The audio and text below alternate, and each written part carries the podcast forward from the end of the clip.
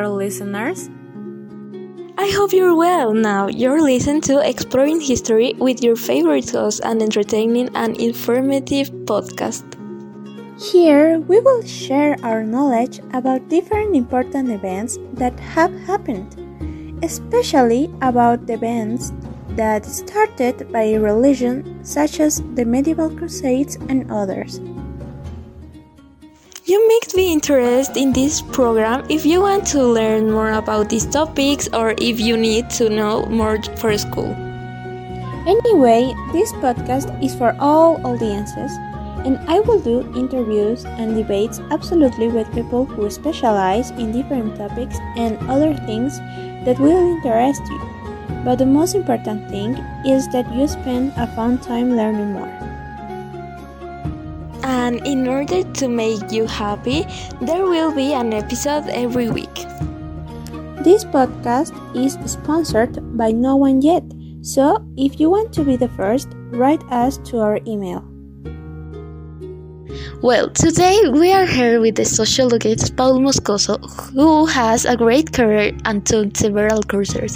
He will answer some questions that our followers on social networks sent us about the Crusades. I would first like to thank you for agreeing to be on our show, and I would like you to answer a key question so that our entire audience will find out. Why were the Crusades generated? Good morning to the people who are listening to us.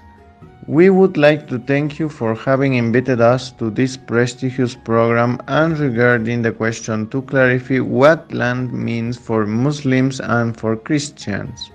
For Muslims, it is the place where Muhammad, his prophet, ascended to heaven, and for Christians, it's the land where they crucified Jesus. My name is Luciana Luna. Good morning to all listening to us and in answering the question the Crusades were generated mainly by the desire of Christians to recover Jerusalem, which is important to Christians and also for the occupants back then. But if we look further, we can know what generates these crusades. It would it would be that Pope Urban Urban wanted more representation in Europe, and when the Emperor of Constantinople was afraid of the Muslim force invading him, Urban II saw the opportunity to law and his war against Islam. So he gave a speech with various exaggerations where he called on the knights, the prince, among another, to start a war against the Muslims. Thank you for your answers.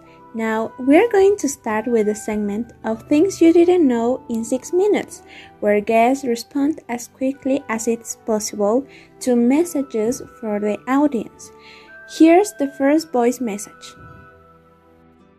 Hello, I personally would like to know approximately how many crusades were there and between was the years?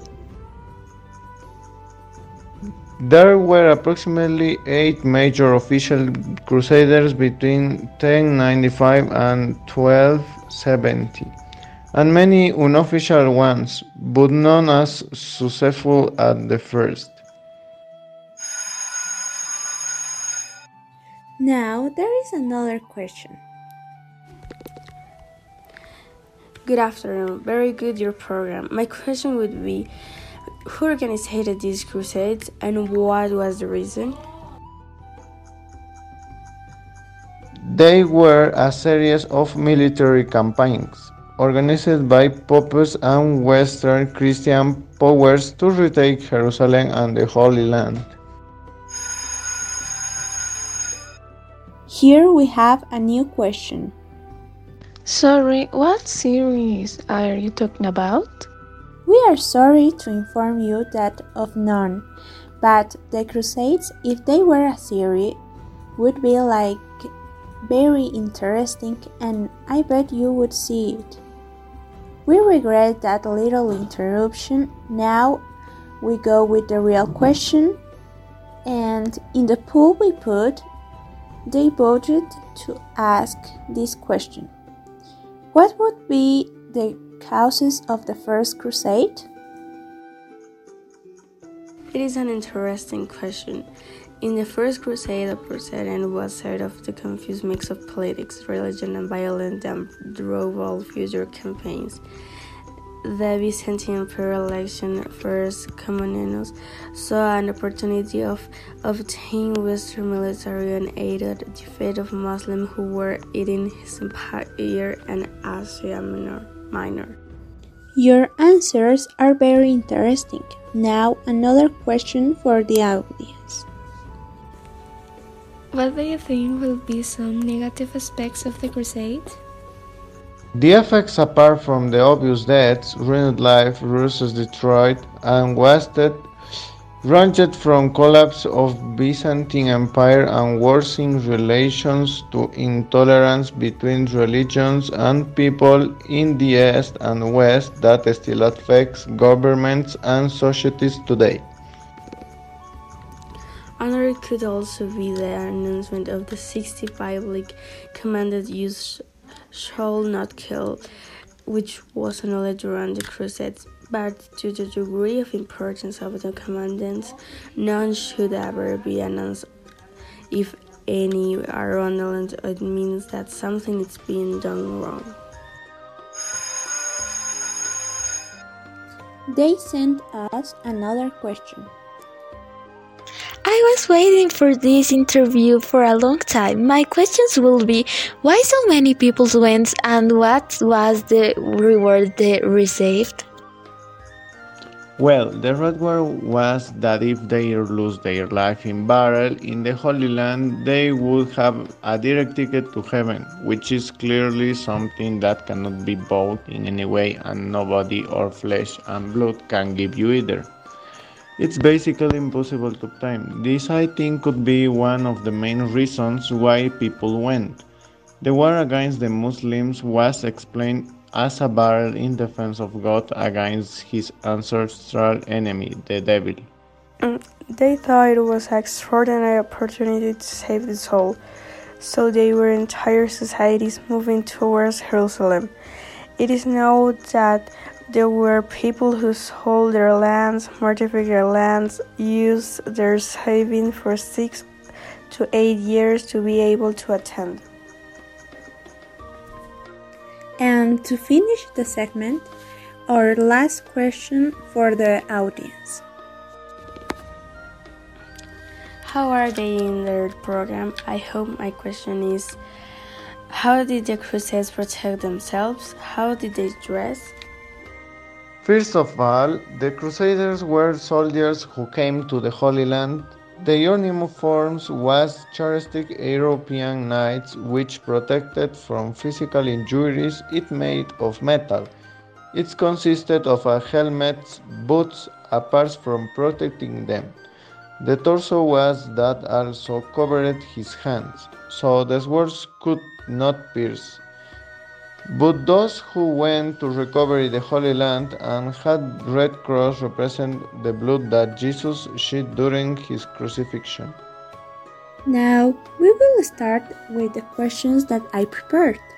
After all hearing about that negative aspects of the Crusades that left us perplexed, could you tell us some positive aspects?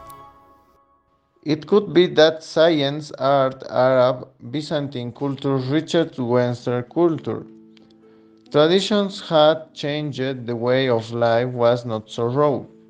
Something important would be that the kings reduced the benefits of feudal lords, and their items were left free in exchange for riches.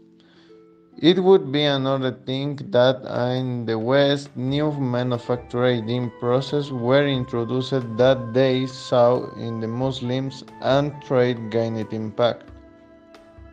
Just for curiosity, I would like to know where did the term the Crusades come from? As far as I know the origin of the word and why it's named that way is attributed to the cross used as a symbol of the outer clothing of those who took part in this company to retake the Holy Land. One question that I think it's important is how did Muslims view the Crusaders? At first, Muslims considered temple invaders in their territory, not religious enemies. However, later the idea of holy war hadn't took place. One of his early supporters was the Muslim ethnologist Al-Sulami, who wrote a book explaining that all believers should fight in their religion with guns. Unfortunately, we're about to finish this interview, so here is our last question. I think almost no one asked you more personal questions, so I will ask you this one. Would you have gone to the Crusades? Probably, if we lie back, the answer would be yes, since in those times most people did not have access to Bible. Also, that was easier to lie people and for them believe the lies.